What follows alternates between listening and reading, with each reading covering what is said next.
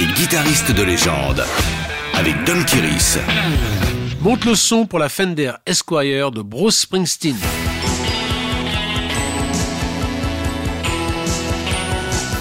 Dans la famille Telecaster, l'Esquire est considérée comme la grande sœur de la célèbre Solid Body de la maison Fender.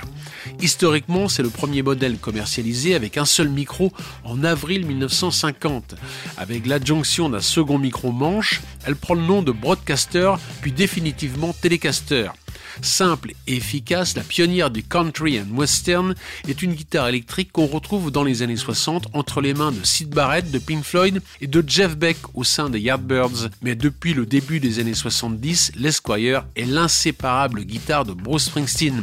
C'est celle que l'on voit en gros plan sur la pochette de Born to Run, l'album de la consécration du phénomène Springsteen en 1975. Le rock critique John Lando, qui deviendra par la suite son manager, aura cette phrase célèbre j'ai vu le futur du rock'n'roll, il s'appelle Bruce Springsteen. Pour l'Amérique, un nouveau héros vient de naître, toujours armé de sa guitare fétiche des années 50. Dans sa biographie, le boss donne quelques détails sur cette hybride constituée d'un corps de Telecaster et d'un manche d'Esquire acheté au magasin Belmar de Phil Petillot pour 185 dollars. Le coffre en bois était usé, on aurait dit la croix de Jésus, mais c'est avec cette guitare que je jouerai pendant 40 ans la meilleure affaire que j'ai jamais faite de ma vie. Au fil du temps, elle a subi bien des modifications, mais cette guitare unique est celle qui sait se faire respecter au sein du E Street Band.